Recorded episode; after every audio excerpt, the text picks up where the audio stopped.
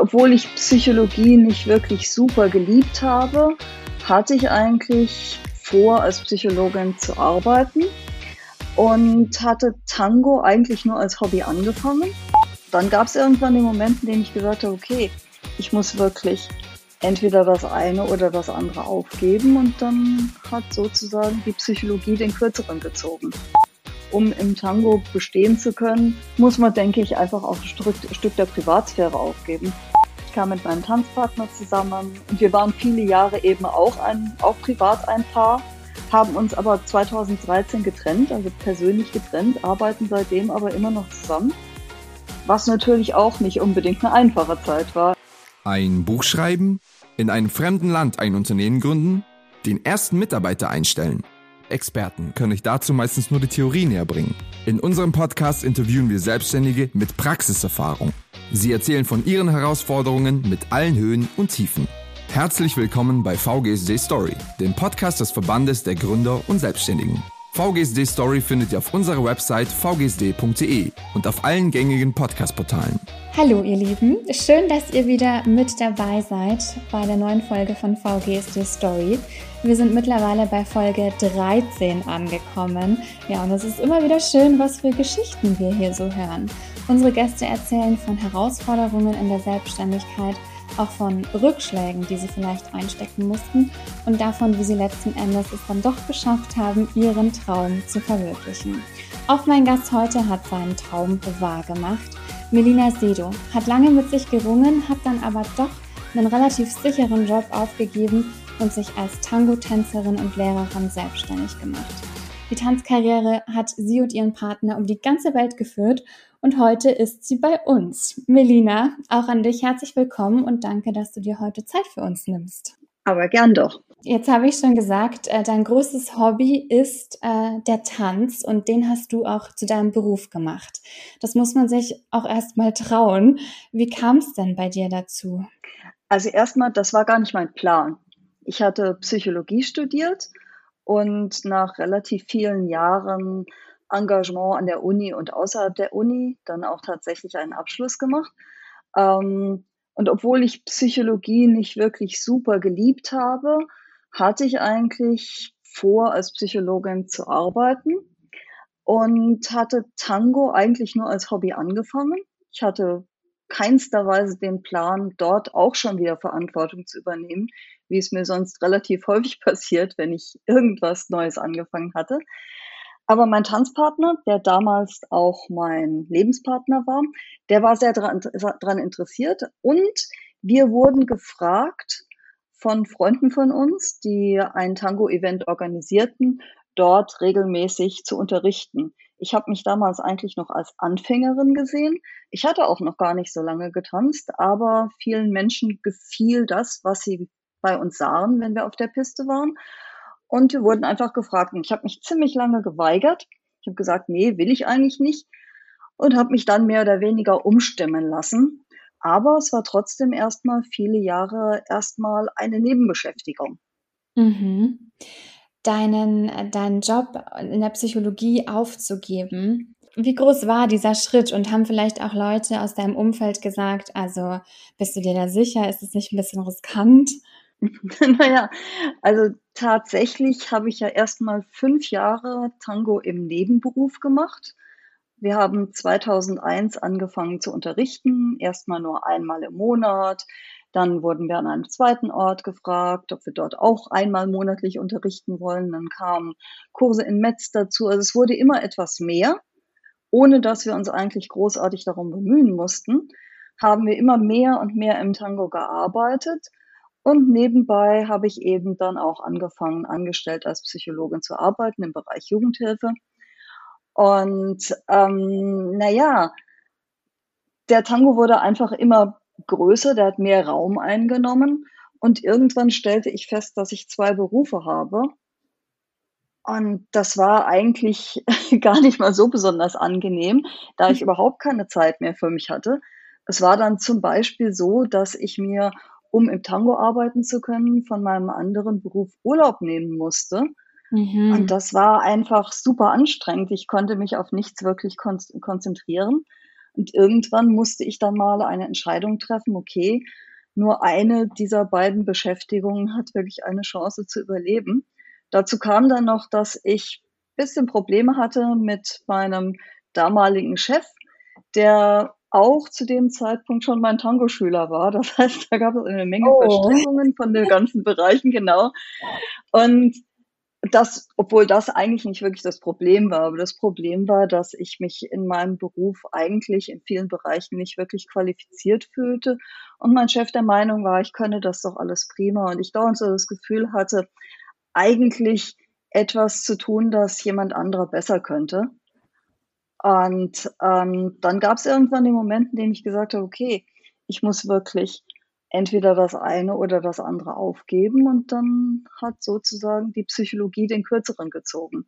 Und das war dann aber 2006 und da hatte ich dann schon fünf Jahre als, als Tango-Lehrerin gearbeitet und auch ähm, Events organisiert und alles Mögliche getan. Das heißt, bis du den Schritt in die komplette Tanzrichtung gewagt hast, hat es wirklich Jahre gedauert. Genau, sehr viele Jahre eigentlich. Und wie gesagt, eigentlich war das von Anfang an nie mein Plan gewesen. Es hat sich organisch entwickelt, aufgrund einer Nachfrage, die bestand. Und als ich mich dann entschieden hatte, wirklich die Psychologie aufzugeben, haben eigentlich die meisten meiner Freunde oder auch die Familie mir hier Rückendeckung gegeben. Besonders bezeichnend war die Reaktion meiner Mutter, die eigentlich immer wollte, dass ich Schauspielerin werde oder sonst irgendetwas eher Künstlerisches tue. Ähm, die hat dann gesagt, als ich ihr sagte, okay, ich habe jetzt die Psychologie aufgegeben, ich kündige jetzt, dann sagt sie endlich. Das war auch lange Zeit. Tatsächlich gab es natürlich trotzdem Leute, die gedacht haben, oh, das ist aber finanziell natürlich schon ein Risiko. Und ein klein wenig war es das natürlich auch, aber gar nicht so sehr, wie man denken sollte, da ich ja fünf Jahre lang schon Zeit hatte, ähm, Kundenschaft aufzubauen und Kontakte aufzubauen und ja schon regelmäßige Einnahmen hatte im Tango, war es klar, dass wir nur noch sozusagen ein bisschen was zulegen müssen, um davon leben zu können. Und das Risiko war also weitaus weniger groß, als sich das andere Leute vorgestellt hätten damals. Mhm. Das heißt, äh, du hattest schon so eine gewisse Basis, aber was waren denn die wirklich die Herausforderungen dann in euren ersten Jahren als, als Tanzpaar? Naja, die Herausforderungen waren dann natürlich einerseits immer wieder jetzt dann äh, genügend Aufträge an Land zu ziehen. Wir haben in diesen ersten Jahren gar nicht hier stationär im Saarland, ich wohne in Saarbrücken, gearbeitet, sondern waren immer als reisende Lehrer, Lehrerinnen unterwegs. Und das bedeutet, dass wir natürlich permanent neue Kontakte schaffen mussten. Auch da hatten wir das Glück, dass sich das einigermaßen organisch entwickelt hat. Das heißt, wenn wir an einem Ort unterrichtet hatten, gab es dort neue Kontakte zu anderen Orten. Ganz bezeichnend war zum Beispiel, als wir das erste Mal in Lyon in Frankreich unterrichtet hatten. Dort waren dann eine Menge Veranstalter oder auch Lehrer aus anderen Tango-Schulen in anderen Städten dort. Die haben uns dann wiederum eingeladen und so hat sich das weiter verbreitet. Ähm, natürlich mussten wir trotzdem noch einiges an Energie hineinstecken, dass ähm, Menschen von einem weiteren Kundenkreis und sozusagen kennenlernen. Und da hat damals YouTube eine große Rolle gespielt, mhm. ähm, beziehungsweise vor YouTube auch schon unsere eigene Internetseite. Wir waren nämlich tatsächlich die Ersten, die weltweit Videos von sich auf eine Internetseite gestellt haben, ähm, schon bevor es YouTube gab. Wow. Und das, und das war, und das war super interessant für Leute, weil die meisten anderen Tango-Lehrenden keine Videos, keine Tanzvideos aufstellen wollten, weil sie irgendwie Angst hatten, dass ihnen Kunden vielleicht was abgucken könnten und damit ihr eigener Unterricht irgendwie uninteressant werden würde. Aber wir haben diese Videos eigentlich damals ins Internet gestellt, weil wir gesagt haben, okay, wir möchten den Leuten zeigen, was wir machen und gar nicht mal so sehr deswegen, um Kunden zu gewinnen in den ersten Jahren, sondern um zu zeigen, okay, hier, wir tanzen sozialen Tango, wir machen keine großen Tango-Shows, ähm, wollten eigentlich fast Prozess der Selektion starten, dafür sorgen, dass nur die Leute zu uns kommen, die auch wirklich mit dem was anfangen können, was wir machen. Und das hat aber dazu geführt, dass ganz, ganz viele Leute uns kontaktiert haben. Und als dann noch YouTube dazu kam, haben wir eben dazu immer wieder neue Videos auf YouTube gestellt und das hat wirklich ganz, ganz, ganz viel Kontakte geschafft. Als wir zum Beispiel dann das erste Mal in die USA gefahren sind, war am allerersten Mal privat, gehen wir, gingen wir auf ein erstes Tango-Event dort und, und haben einfach nur auf der Piste mit anderen getanzt und schon kamen Leute an, die uns auf YouTube gesehen hatten. Ach was. Ähm, weil das, das war, in, war in New York auf einer Milonga und also Milonga ist ein Tango, ein Tango-Tanzabend sozusagen. Und, und wir hatten gar nicht damit gerechnet, dass es irgendjemand erkennen würde. Aber da es damals eben noch gar nicht so viel Tanzvideos im Internet gab, hatten eben viele Leute das schon gesehen und waren dann unglaublich erstaunt, dass diese Deutschen jetzt plötzlich in New York da aufgetaucht sind. Und da haben wir dann erste Kontakte gemacht wiederum und dann waren wir im nächsten Jahr zum ersten Mal zum Unterrichten in USA eingeladen. Also so hat sich das einfach weiterentwickelt. Wahnsinn. Darf ich ganz kurz fragen, wie war das dann für euch, als ihr dann angesprochen wurdet? Da wart ihr wahrscheinlich erstmal richtig perplex, oder? ja, klar, perplex, natürlich auch stolz. Ähm, aber in gewisser Weise war ich jetzt auch nicht völlig überrascht, weil ja unser der Grund, als wir damals, dass wir damals nach ähm, die, in die USA gefahren sind, war tatsächlich Kontakte aufzunehmen zu Veranstaltern und Veranstalterinnen. Und, und ich hatte ja vorher extra deswegen auch Videos ins Netz schon gestellt. Wie gesagt, das war dann, als es YouTube schon gab. Und das bedeutet, das bedeutet, ich habe eigentlich nur gesehen, dass die Strategie aufgegangen ist. Und das war natürlich insofern auch eine Bestätigung.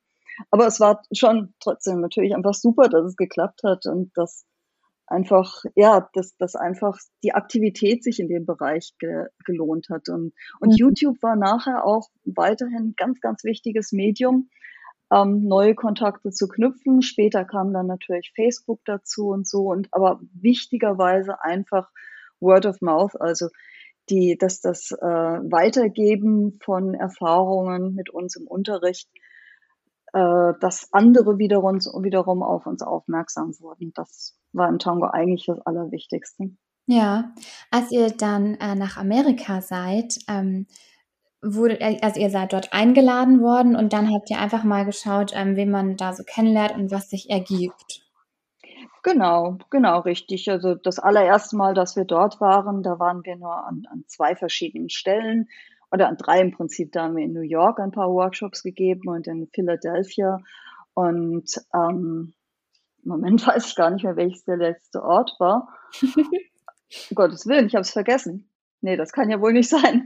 Egal. Aber das heißt, das heißt, eigentlich nur an drei Orten, an denen wir erste Kontakte geknüpft hatten. Und auch dort ging es dann einfach so weiter, wie es vorher in Frankreich auch schon passiert war. Das heißt, man hat Leute getroffen und da die Tango-Szene immer schon sehr, sehr vernetzt war und Leute viel gereist sind, konnte man sich sicher sein, dass wenn man an einem Ort unterrichtet hat oder getanzt hat, aktiv war, dort auch wiederum Leute getroffen hat, die an einem anderen Ort aktiv waren, die dort vielleicht Tango-Events organisiert haben oder selbst eine Tango-Schule hatten. Das heißt, die Tango-Tanzenden, die waren immer sehr, sehr reisefreudig, wir ja selbst auch, einfach weil die Szene so klein war. Es gibt im Gegensatz zu, zu Salsa, was eine viel, viel größere Szene ist, einfach viel, viel weniger Menschen pro Stadt, die tanzen, außer in den sehr, sehr großen Städten. Und das bedeutet, wenn man mehr als einmal in der Woche tanzen will, muss man eben schon reisen. Mhm. Und das tun einfach sehr, sehr viele Leute. Und das war auch schon vor 20 Jahren, als wir angefangen haben, so. Und deswegen kennt man Leute grundsätzlich, lernt man einfach viel mehr Leute aus anderen Städten, aus anderen Ländern kennen. Und das ist heutzutage immer noch so. Die Szene ist unglaublich vernetzt. Und wenn wir heutzutage hier in Saarbrücken ein Event organisieren, kommen da Leute aus der ganzen Welt. Da kommen Leute aus Asien, aus Amerika, natürlich aus ganz Europa. Und das ist nur im kleinen Saarbrücken. Aber das ist ganz normal und Leute sind es einfach gewohnt, weit zu reisen. Oder waren es zumindest bis 2019. Schöne Kultur, das Reisen.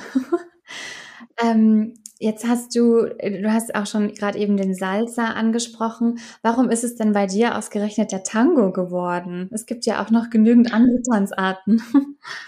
Ja, das, das war eigentlich, das war eigentlich auch ein bisschen ein Zufall. Also ich habe früher immer schon ganz, ganz viele Tänze getanzt. Also ich habe früher Standard und Latein gemacht, als ich Teenager war und ich habe noch früher habe ich Ballett gemacht, auch bis in, bis in meine 20er Jahre hinein und habe Flamenco gemacht und bin dann eigentlich nur zum Tango gekommen über einen Freund, den ich hatte, den ich dann später auch geheiratet hatte. Und der hat vorgeschlagen, Mensch, lass uns doch Tango tanzen. Das habe ich zuerst gar nicht so ernst genommen, aber als dann tatsächlich Tango angeboten wurde bei uns in der Stadt, hier in Saarbrücken, sind wir da zusammen hingegangen. Und das war, wie gesagt, nicht wirklich geplant, dass ich da am Ende dann als Tango-Lehrerin und Veranstalterin lande. Also das ist wirklich eher eine, wie ich schon vorhin sagte, organische Entwicklung gewesen. Mhm. Und ich meine, du sprachst vorhin mich drauf an, äh, wie das, wie das zu Beginn war. Für, zu Beginn war das für mich alles eigentlich ein bisschen abstrus, weil, weil als ich mit dem Unterrichten angefangen hatte, empfand ich mich selbst eigentlich noch als Anfängerin. Ich habe nicht so viele Jahre getanzt. Ich hatte, wie gesagt, mit meinem Ehemann angefangen und dann hatten wir ein paar Jahre so ab und zu getanzt, aber es gab da kaum noch Tango und dann hatten wir wieder aufgehört und im Jahr 2000 wieder angefangen. Und von dem Jahr 2000, als ich angefangen, also wieder angefangen habe zu tanzen, bis zu dem Jahr, als ich angefangen habe zu unterrichten, das war nur ein Jahr. Und trotzdem wurden wir, also mein neuer Freund zu diesem Zeitpunkt und ich, mein Tanzpartner zu diesem Zeitpunkt, ich wurden dann gefragt, ob wir unterrichten möchten. Und ich habe mich eigentlich nicht dazu qualifiziert gefühlt. Und das bedeutete aber auch in diesem Moment, dass nachdem ich lange überlegt hatte und gesagt hatte, okay, wir können das probieren, das bedeutete auch, dass ich ganz, ganz viel Zeit in Vorbereitung investiert hat, auch weil wir teilweise sehr viel schlechten Unterricht mitbekommen hatten und ich und mein Tanzpartner aus dem akademischen Berufen kamen und von daher natürlich eine ganz andere Herangehensweise an Unterricht per se hatten, also einfach Dinge entsprechend vorzubereiten, mit Konzepten hereinzugehen. Aber ich glaube, dass sich unser Tanz und unsere ganze Herangehensweise in diesen ersten Jahren maßgeblich entwickelt hat, weil wir unterrichtet hatten. Wir sind also nicht mit was Fertigen reingegangen als Lehrende, sondern haben gesagt, okay, wir können was weitergeben, was wir schon wissen, aber das ist vielleicht noch nicht besonders viel und mussten im Verlaufe dieser Jahre an den Konzepten arbeiten, Bewegungskonzepte erstellen, an Musikalität arbeiten, äh, Unterrichtskonzepte natürlich erstellen und uns immer weiter, weiter entwickeln als Lehrende, ähm, weil wir unterrichten, weil wir unterrichtet haben. Wenn wir nicht unterrichtet hätten, dann hätten wir uns auch so nicht weiterentwickelt. Das war so Learning, Learning by Doing. Genau, man lernt, glaube ich, bei sowas auch ähm, selber die ganze Zeit immer wieder was Neues. Also ich lerne auch jetzt dauernd noch. Wenn ich nicht lernen würde, fände ich das auch super langweilig, ehrlich gesagt.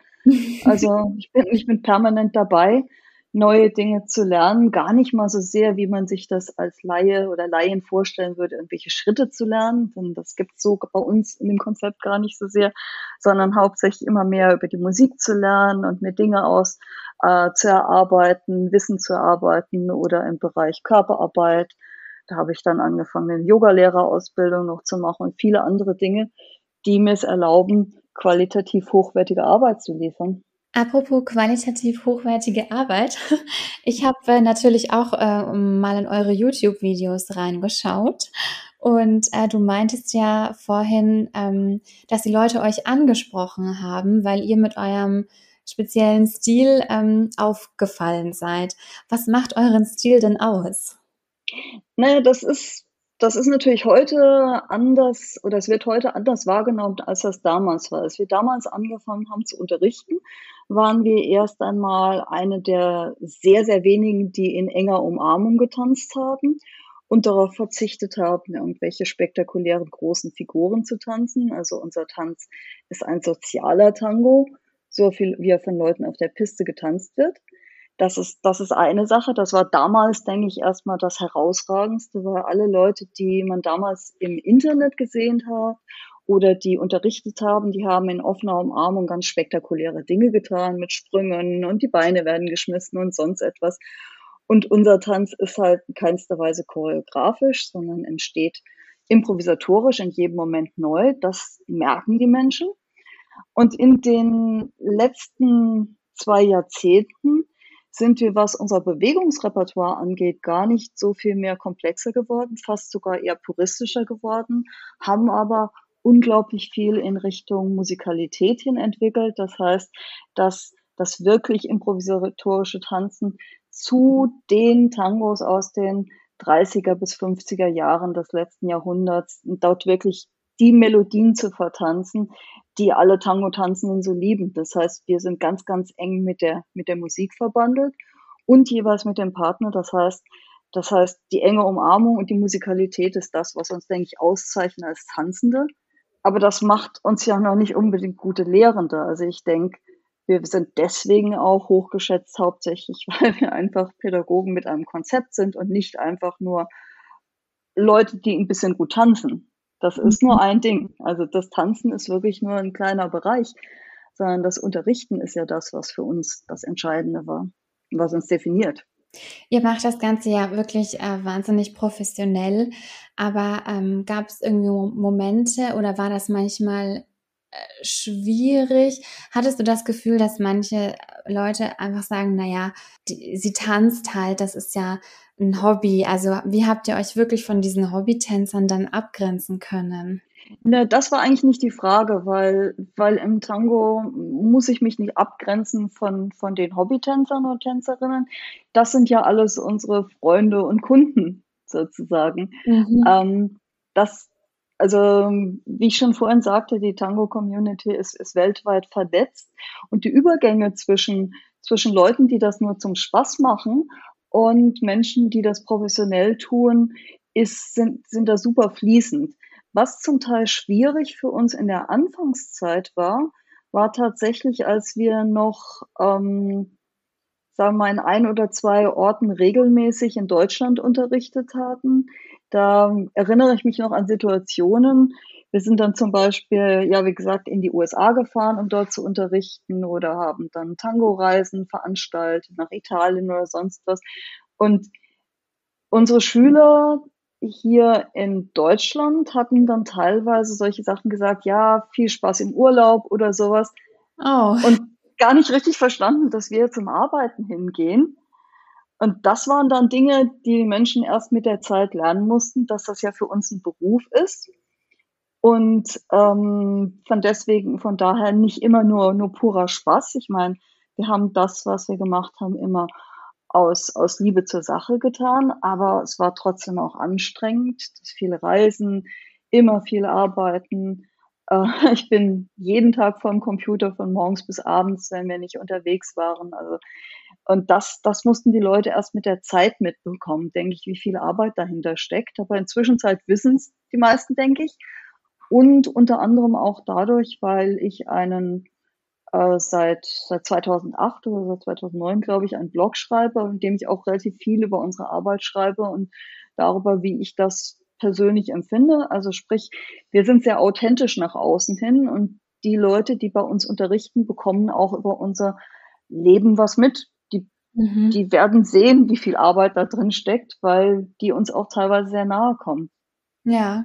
Also sprich, die Kunden im Tango sind nicht irgendwie Menschen, die wir, keine Ahnung, die, die kommen und uns Geld geben, sondern das sind meistens Menschen, denen man irgendwie relativ nahe kommt, mit denen man eng zusammenarbeitet.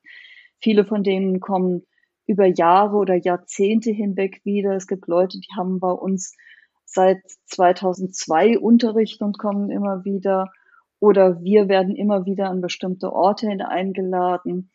Und man ist in Austausch per Mail oder natürlich per Facebook. Das heißt, das heißt, die ganze Sache ist extremst persönlich. Also, um im Tango bestehen zu können, muss man, denke ich, einfach auch ein Stück der Privatsphäre aufgeben. Also ich habe da so rausgehört, es geht einfach sehr viel um Community und ähm, deswegen äh, schätze ich mal, dass das unter euch Tango-Tänzern ähm, untereinander auch gar nicht so der, der Konkurrenzkampf ist. Also es ist nicht so ein hartes Pflaster, wie man in der Tanzbranche vielleicht meint, oder? Sagen wir mal so, unter, in der Community selbst mag das nicht so sein, Aber natürlich unter denjenigen, die vom Tango leben, sieht das teilweise schon anders aus. Zwar haben wir immer, immer versucht, mit ganz vielen anderen Organisatoren, Lehrern und Lehrerinnen zusammenzuarbeiten. Das ist uns auch zum Teil extremst gut gelungen. Aber nichtsdestotrotz gibt es da trotzdem schon auch viel Konkurrenz und Leute natürlich, die sich versuchen, gegenseitig ähm, Aufträge wegzuschnappen oder sowas. Aber für uns war das nie so besonders relevant, weil wir eben sehr, sehr stark hier in einer sehr großen Community verankert sind, die wir zum Teil einfach auch mit selbst geschaffen haben. Wir waren mit die ersten, die so eine bestimmte Art von Event mit ins Leben gerufen haben. Das nennt sich Encuentros Milongueros. Und das sind Tanzevents, bei denen wirklich nur Leute anwesend sind, die in enger Umarmung tanzen wollen, die nach ganz bestimmten Ideen kommunizieren und auf eine bestimmte Art und Weise sich auf der Piste miteinander bewegen. Und, und dadurch, dass wir in dieser Community verankert sind, sind wir mit all den Leuten, auch denjenigen, die da professionell arbeiten, denke ich, in einem relativ guten Verhältnis. Was es natürlich einfach gibt, sind viele Menschen, die ganz, ganz andere Stile tanzen und die ganz andere Dinge tun im Tango. Aber mit denen hat man dann vielleicht gar nicht so sehr viel zu tun, weil man sich auf andere Arten von Events bewegt und weil Organisatoren sich auch meist in bestimmte Richtungen hin orientieren. Das heißt, bestimmte Arten von Lehrern einladen oder bestimmte DJs einladen und sowas. Das heißt, das heißt, es gibt den Konkurrenzdruck natürlich, aber den muss man nicht mitmachen und der spielt in meinem Tango-Alltagsleben eigentlich gar keine Rolle. Weil das, mhm. was ich als erst in erster Linie empfinde, ist einfach die, die Gemeinschaft, die Community der Leute, mit denen wir eben zu tun haben. Ja, das ist auch viel schöner als dieser Konkurrenzkampf, voll. Eindeutig. nee, wirklich. Ihr seid ähm, ja viel rumgekommen, viel gereist, ähm, habt wahrscheinlich unglaublich viele Kontakte geschlossen. Das ähm, war wahrscheinlich eine sehr bereichernde Zeit.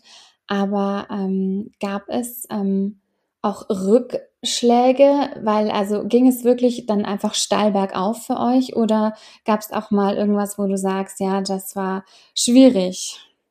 Naja, es wird natürlich einfach mit den Jahren immer schwieriger, unter anderem auch durch die Arbeit, die wir getan haben.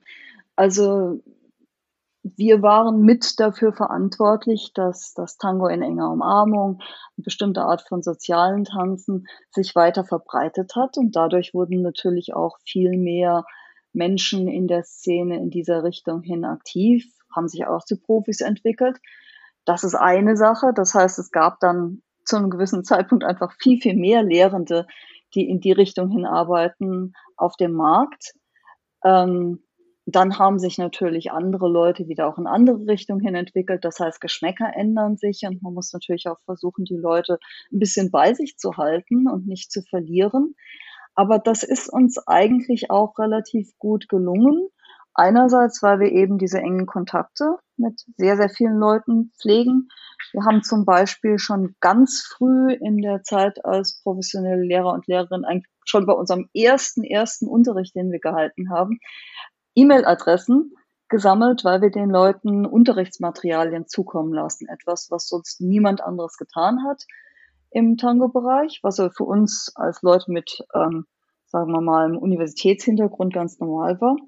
Und so haben wir eine unglaublich große Datenbasis von Kunden und Veranstalterinnen und Freunden im Tango. Das heißt, wir können permanent Austausch halten. Wir sind permanent mit den Leuten in Kontakt. Das ist eine Sache. Und die andere Sache ist die, dass wir aber natürlich auch immer wieder, sagen wir mal, neue Formate erfinden mussten oder neue Formate weiterentwickeln mussten. Wir haben zum Beispiel 2013 angefangen, Tango-Lehrer selbst auszubilden. Das heißt, eigentlich völlig von dem Idee von, von der Idee von Konkurrenz loszugehen und zu sagen, okay, wir müssen eigentlich dafür sorgen, dass mehr Leute irgendwie nach unserem Konzept unterrichten. Und seitdem ist das für uns ein ganz, ganz starker Bereich. Also wir haben in jedem Jahr mindestens eine Tango-Lehrerausbildung, die läuft und die Leute sind auch miteinander wiederum eng verknüpft. Da gibt es dann Kongresse und Treffen und das ist eine Sache, die wir immer mehr ausgebaut haben. Das heißt, man muss immer wieder einfach auch neue, neue Geschäftsfelder entwickeln. Ja, mit der Zeit gehen, ne? Genau, richtig. Und für uns war das hauptsächlich eben die, die Entwicklung hin als Ausbilder von Lehrenden. Mhm. Ihr seid um die ganze Welt gereist und ähm, ja, du hast da bestimmt ganz, ganz viele Eindrücke gesammelt, aber ähm, gibt es irgendwie, hm, ich weiß nicht, eine, eine äh, Tanzveranstaltung oder irgendwas, was dir besonders in Erinnerung geblieben ist, so ein kleines Highlight? Naja, es gibt, es gibt einfach super viele total schöne ähm, Erinnerungen an ganz viele Sachen. Da wüsste ich gar nicht, wo ich anfangen sollte. Aber, aber eins meiner, meiner Lieblingsevents war immer ähm, Abrazos in England. Und zwar deswegen, weil einerseits haben wir mit unseren englischen Kunden und Kundinnen immer ganz toll gebondet. Das heißt, mit denen konnten wir uns immer besonders gut verstehen. Dort hat es uns sogar Spaß gemacht, Vorführungen zu machen, obwohl wir uns ja selbst, wie gesagt, eher als Lehrer sehen und Lehrenden sehen. Hat es dort sogar Spaß gemacht, für die Leute zu tanzen ähm, weil die einfach immer so begeisterungsfähig waren und, und alle total lieb und offen. Und dazu kam noch, dass einerseits ich in äh, England geboren bin. Mhm. Und für der, für, daher für mich das immer war wie so ein bisschen wie, wie zurückkommen. Und andererseits auch, weil wir eine Art, naja, sagen wir mal, eine Organisation gegründet haben, das Tango-Kombinat, zusammen mit engen Freunden von uns. Und da haben eben zwei dieser engen Freunde haben eben in Devon in England ein Event dann auch veranstaltet unter dem Label Tango Kombinat, das über viele Jahre hinweg gelaufen ist. Und das war einfach, das war ein wunder, wunderschönes Event, eine wunderschöne Gegend, in die wir auch immer wieder gern zurückgekommen sind und auf der sich dann so viele Freunde immer wieder getroffen haben. Das war einfach eine ganz spezielle Atmosphäre. Und das war auch besonders traurig, als es aufhörte, weil dann unsere Freunde aus England weggezogen sind wegen des Brexit und der sich dort ändernden Atmosphäre. Oh. Und das war auch besonders schade, als das dann diese Ära zu Ende gegangen ist. Ja. Das Tango-Kombinat gibt es zwar weiter, wir machen weiter Events, aber, aber diese enge Connection zu, zu England ist damit dann auch für uns im Moment verloren gegangen. Das ist ganz mhm. schade. Und auch die Tatsache, dass wir jetzt dort so nicht mehr arbeiten können ohne weiteres, ähm, macht das Ganze natürlich schwierig. Also viele von unseren englischen Freunden werden natürlich weiterhin auf Events hier auf dem Kontinent kommen, aber ich sehe schon, dass wir einige von ihnen nicht mehr sehen und, und die vermisse ich schon sehr. Ja, ja, das merkt man richtig, dass das auch ähm, dir ähm, viel gibt, so dann Kontakt mit den Leuten auch zu halten, oder? Ja, natürlich. Wie gesagt, das war von Anfang an wichtig und wie ich es ja vorhin schon sagte, das Ganze ist eine sehr persönliche Angelegenheit.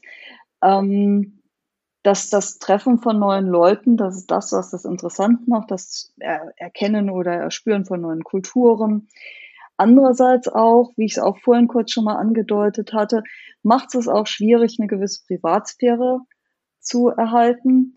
Wenn wir dann im Tango unterwegs sind, sei es nun auf einer Tango-Reise oder weil wir irgendwo von einem anderen Veranstalter eingeladen wurden zu unterrichten, kriegt man eigentlich keine Sekunde Ruhe, um es mal so zu sagen. Man ist die ganze Zeit unter Menschen und die freuen sich, einen zu sehen und man, man isst zusammen, man bleibt die Zeit zusammen. Häufig ist man privat untergebracht. Und es ist ganz schwierig, sich da noch abzugrenzen dann, mhm. auch wenn man müde ist oder, oder wenn man mal eine Zeit alleine braucht ist das eigentlich kaum möglich. Und da muss man so schon sehr, auf, sehr gut auf sich aufpassen, um sich da nicht irgendwie von äh, der ganzen Interaktion auffressen zu lassen, sozusagen. Ja. Wie schaffst du das dann da, in die Grenze zu ziehen? Naja, ich, ich tue das schon, ich tue das schon sehr, sag mal, ehrlich und offen heraus. Also ich, ich sage deutlich einfach, wenn ich meine Rückzugzeit brauche, zum Beispiel dadurch, dass ich dann zwischen Unterrichtsstunden mich zurückziehe auch mal und deutlich zeige, dass ich jetzt allein sein will oder dass ich dann an Abenden auch mal nicht bis zum Ende einer Veranstaltung bleibe, sondern auch sage, okay, ich muss jetzt aber schlafen gehen, weil ihr Leute, ich bin ja auch zum Arbeiten da und ich muss am nächsten Tag noch fit sein. Also ich finde, dass es da am wichtigsten ist, wirklich authentisch zu sein. Ich versuche nicht den Leuten was vorzuspielen, sondern einfach auch zu zeigen, wenn ich sozusagen meine Batterien am Leerlaufen bin und dass ich jetzt auch einfach meine Rückzugsmöglichkeit mal brauche. Das muss man einfach ehrlich sagen. Ja, jetzt ähm, bist du ja auch die ganze Zeit mit deinem einen Tanzpartner unterwegs und ähm, ja, ihr seid, seht euch wahrscheinlich 24-7. Ähm, jetzt muss ich nochmal nachfragen, dein Tanzpartner ist aber nicht dein Ehemann, oder? Nee, genau.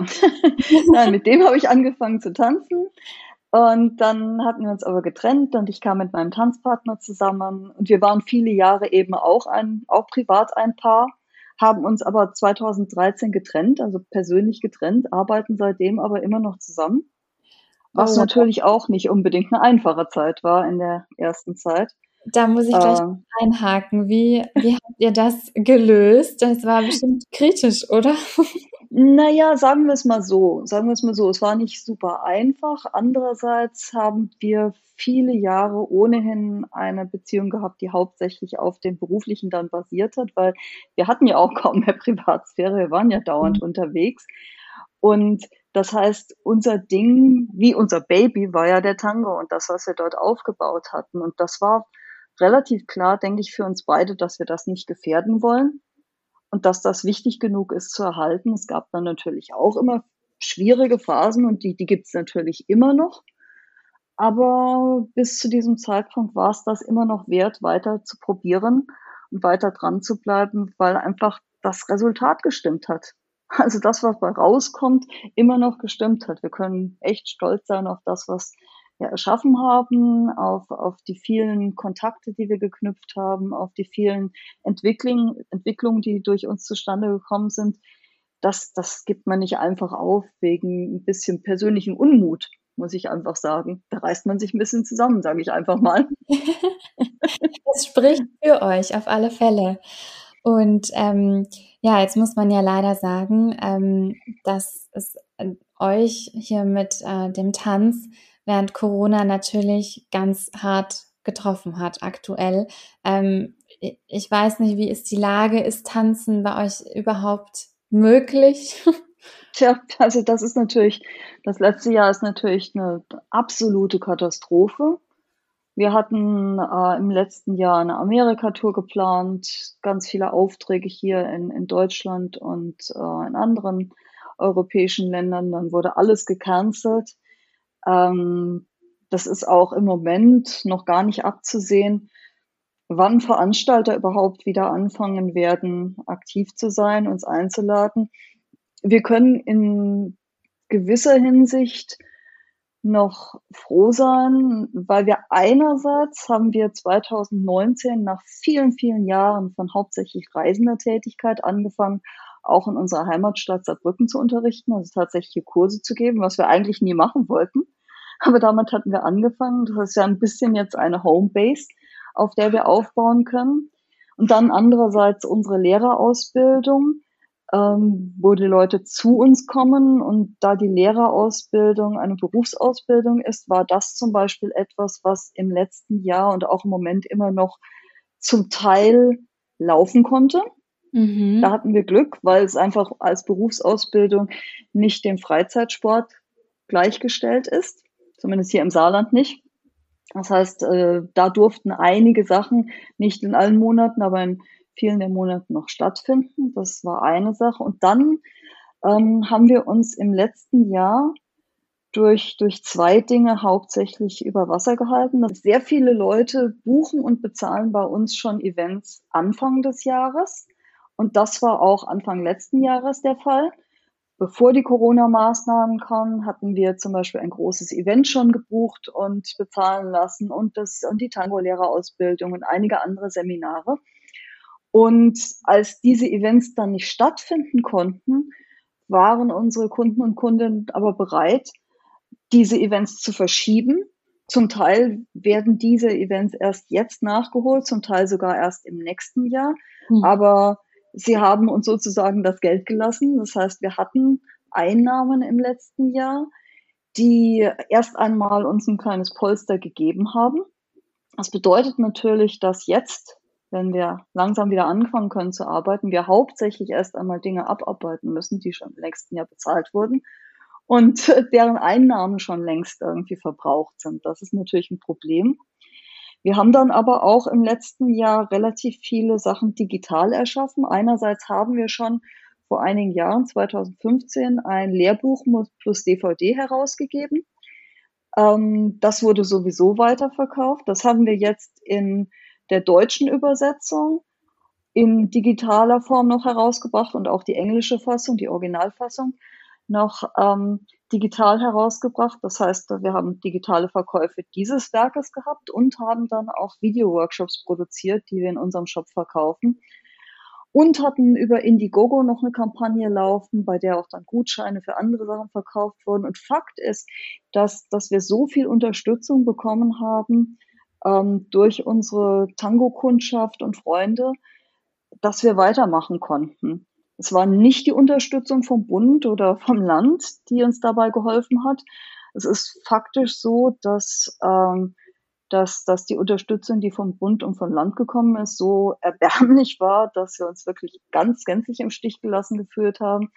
Und wir haben weitaus mehr Hilfe bekommen von unseren Freunden und Kunden im Tango-Bereich, als das von offizieller Stelle gewesen wäre. Also ohne unsere Tango-Freunde wäre es nicht möglich gewesen. Und die machen das einfach, weil sie wollen, dass wir überleben und dass wir auch im nächsten Jahr, wenn es irgendwann wieder Tango gibt, auch noch weiterarbeiten.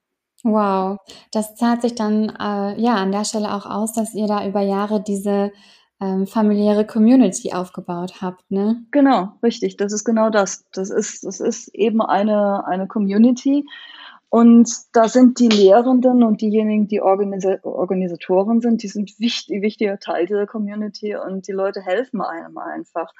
Ähm, es ist natürlich trotzdem eine Belastung, weil wie ich eben schon sagte, wir müssen jetzt teilweise über Monate hinweg noch Dinge abarbeiten, die im letzten Jahr, sei es nun als Gutschein oder im Voraus bezahlt wurden. Und, und bis wir jetzt wieder neue Einkünfte erzielen können, da wird vielleicht noch die Zeit bis Mitte nächsten Jahres hinausgehen. Ich meine, wir können ein paar Sachen hier in Saarbrücken organisieren. Unsere Kurse, die fangen dann wohl im Herbst wieder regulär an, wenn wir das abgearbeitet haben, was im letzten Herbst eigentlich hätte stattfinden sollen. Aber aber bis Veranstalter und Veranstalterinnen in Europa, in Deutschland oder in den USA uns wieder einladen, dazu müssen die ja erstmal Planungssicherheit haben. Und dann mhm. lädt man einen Lehrer nicht ein oder ein Lehrerpaar nicht ein, dass sie im nächsten Monat kommen, sondern dann macht man Planungen für das nächste halbe oder ganze Jahr. Das heißt, das heißt, ich erwarte eigentlich keine Aufträge von außerhalb, sagen wir, vor Mitte nächsten Jahres, wenn überhaupt. Was glaubst du, macht ähm, Corona mit dem Tanzen? Weil gerade auch beim Tango, ne, wie du schon meintest, hier mit enger Umarmung, das sind einfach Sachen, das ist, das, äh, das fehlt einfach zurzeit so unglaublich. Wie glaubst du, verändert sich da auch das Tanzen? Ja, das ist im Moment noch nicht so richtig vorherzusehen. Ich glaube, dass viele Leute wegbleiben werden. Ich glaube, dass, dass viele Leute langfristig Angst vor Kontakt haben werden und einfach auch traumatisiert sind. Ähm, andererseits wird sich bei vielen anderen Leuten das Bedürfnis nach engem Kontakt ganz stark entwickeln und, und wenn dann wieder Sachen möglich sind, werden die versuchen, so schnell wie möglich wieder in den Tanz hineinzugehen. Aber dann stellt sich die Frage, inwiefern das mit äh, dem Reisen möglich ist. Wie ich ja sagte, unsere Community ist sehr international. Und viele Menschen werden möglicherweise so nicht mehr reisen wollen, wie sie das früher getan haben. Das kann bedeuten, dass Events und Veranstaltungen jetzt lokaler werden, regionaler wieder werden, dass Menschen nicht mehr so sehr kommen, um in anderen Städten, in anderen Ländern, auf anderen Kontinenten zu tanzen. Das mag sein, dass sich das total rückentwickelt. Im Moment noch nicht abzusehen. Also wir haben im im Oktober ein Event geplant. Das findet normalerweise mit 200 Personen hier in der Kongresshalle statt. Wir haben das jetzt im nächsten Oktober schon um die Hälfte der Teilnehmenden verringert und werden im Juni, nee, im Juli dafür dann die Anmeldungen machen. Und ich kann im Moment noch nicht sagen, inwiefern sich Menschen aus dem Ausland jetzt anmelden würden. Normalerweise haben wir mindestens 60 Prozent der Teilnehmenden, die nicht deutsch sind. Und ich habe keine Ahnung, wie sich das im Moment entwickeln wird. Sagen zwar viele Leute, dass sie kommen wollen, aber ob das dann möglich ist, eine andere Sache. Also das kann die ganze Szene wirklich entscheidend verändern. Und viele ja. Leute werden, werden einfach auch nicht mehr zurückkommen. Das ist ziemlich dramatisch. Absolut. Aber es ist ja schon mal gut, dass ihr, dass ihr plant und da auch schon so ein bisschen den, den Restart im Auge habt. Ja, aber, aber nur in, in gewissem Umfang. Also ich, ich kann im Moment auch nur Planungen machen auf Basis von, von Erwartungen oder von, sagen wir mal, sagen wir mal, Schätzungen ungefähr. Mhm. Und, und muss auch auf eine andere Art und Weise jetzt organisieren, als das vorher war. Normalerweise dieses Event im Oktober, das würde ich im Mai, Juni, würde ich das füllen. Die Leute würden im Mai, Juni auch schon ihre Beträge überweisen. Und das Geld hätte ich in der Tasche, um es mal so zu sagen. Jetzt werden wir frühestens im Juli oder August anfangen mit den Buchungen. Und ich werde kein Geld einsammeln bis, sagen wir mal, zwei Wochen vor dem Event, weil ich nicht schon wieder, nicht schon wieder, sagen wir mal, Geld, Gelder einfordern will, von denen ich nicht weiß, ob ich die Leistung dazu auch erbringen kann. Mhm. Das heißt, die, die Unsicherheit erhöht sich einfach unglaublich. Und das ist natürlich schon sehr belastend. Ich konnte sonst immer ungefähr ein Jahr im Voraus sagen, was ich verdienen werde, weil wir einfach so langfristig geplant haben. Und jetzt kann ich das vielleicht vom nächsten Monat sagen, wenn überhaupt. Melina, trotz der ganzen Unsicherheit, die gerade herrscht, ähm, du hast uns einen sehr schönen Einblick in die Tango-Welt gegeben. Und ähm, jetzt würde mich ähm, am Schluss noch interessieren, die große Frage, hast du es denn jemals bereut, dass du diesen Schritt gewagt hast und dich selbstständig gemacht hast? Naja, im letzten Jahr schon, auf jeden Fall. Also nicht, nicht wegen der Arbeit per se oder nicht wegen dem, was, was der Tango per se macht, aber, aber einfach äh, zu erfahren, wie, wie unwichtig das offensichtlich ist, was ich tue, sozusagen nicht systemrelevant und wie wenig das auch gewertschätzt wird von der Politik und der Gesellschaft als, als Ganzes. Das war schon extremst ernüchternd und frustrierend. Ähm, und ich hatte da so ein Erlebnis, das ist erst ein paar Wochen her, das war ähm, hier im Saarland gab es ja dieses nette Saarland-Modell, das uns auch nichts gebracht hat. Ähm, und dann gab es den Bundeslockdown, der wieder eingeführt wurde. Und dann sollten alle Leute ins Homeoffice gehen. Und ähm, ich bin an einem Tag, am Nachmittag mit dem Roller, mit meinem Roller zu einer Freundin gefahren und am Rückweg sind wir dann in den Berufsverkehr gekommen. Das war in den ersten Tagen des Lockdowns.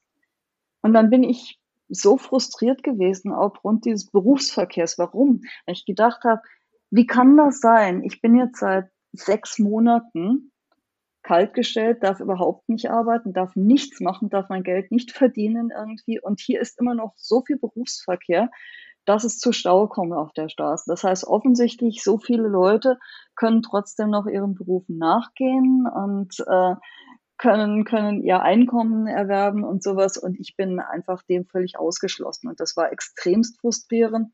Dachte ich mir dann auch, naja, wäre ich besser Psychologin geblieben. Viele meiner Freunde und äh, Bekannten sind Psychologen, die arbeiten jetzt doppelt so viel wie vorher. Mhm. Was nicht weiter verwunderlich ist. Aus traurigen Gründen, ja. Und das, und das, das war schon ein ganz deprimierender Moment. Fakt ist, dass ich wahrscheinlich nie zur Psychologie zurückkehren werde und dass auch wenn ich mich anderen Dingen zuwenden sollte, ähm, ich wahrscheinlich nicht in Festanstellung gehen würde.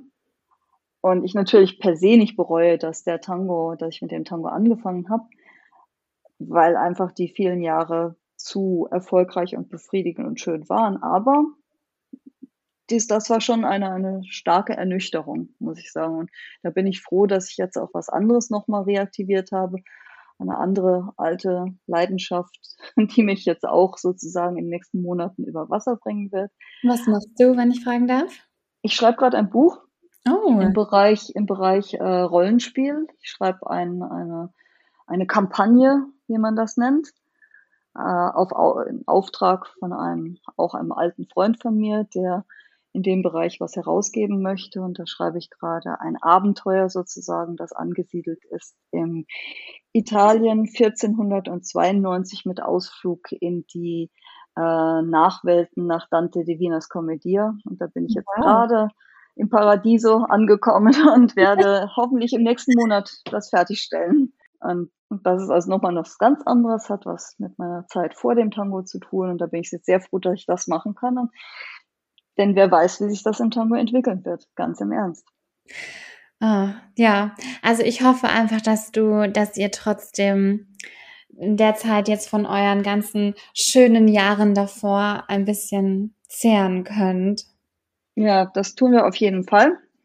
Und wie gesagt, ich, ich bereue das nicht, dass ich gemacht habe, denn es war einfach schon super schön und ich hoffe schon, dass auch weitere schöne Erlebnisse kommen. Aber wir müssen halt sehen, wie sich die Situation jetzt aktiv in den nächsten anderthalb Jahren entwickelt.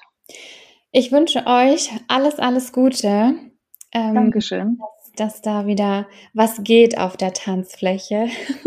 ja, das, das wäre sehr schön. Melina, danke schön, dass du ähm, uns so offen von deinem, von deiner Tanzwelt erzählt hast. Hat mich sehr gefreut. Ja, hat mich auch sehr gefreut und ähm, ich bin gespannt, wie, das Resultat wird, wenn ich es dann auch mehr anhöre. Jetzt ist es soweit. Die letzte Folge vor der Sommerpause des VGSD Story Podcasts ist online. Ihr findet sie auf allen gängigen Podcast-Portalen von Spotify über Deezer bis hin zu Apple Podcast. Und natürlich haben wir sie auch auf der VGSD Homepage für euch. Und ja, ihr habt richtig gehört, mein Kollege Lars Bösel und ich, wir verabschieden uns in die Sommerpause. Auch wir machen jetzt ein bisschen Urlaub und das ist für euch die Chance, in eurem Urlaub oder auch wenn ihr einfach nur gemütlich auf der Terrasse hockt, die Folgen des VGSD Story Podcasts nachzuhören, falls ihr welche verpasst habt. Oder natürlich könnt ihr auch einfach eure Lieblingsfolgen nochmal hören. Wir freuen uns und vor allem freuen wir uns, wenn es dann Anfang September wieder weitergeht mit neuen spannenden Gästen und neuen spannenden Herausforderungen in der Selbstständigkeit. Bis dahin alles, alles Liebe, lasst es euch gut gehen, genießt den Sommer und bis ganz bald. VGSD Story findet ihr auf unserer Website vgsd.de und auf allen gängigen Podcast-Portalen.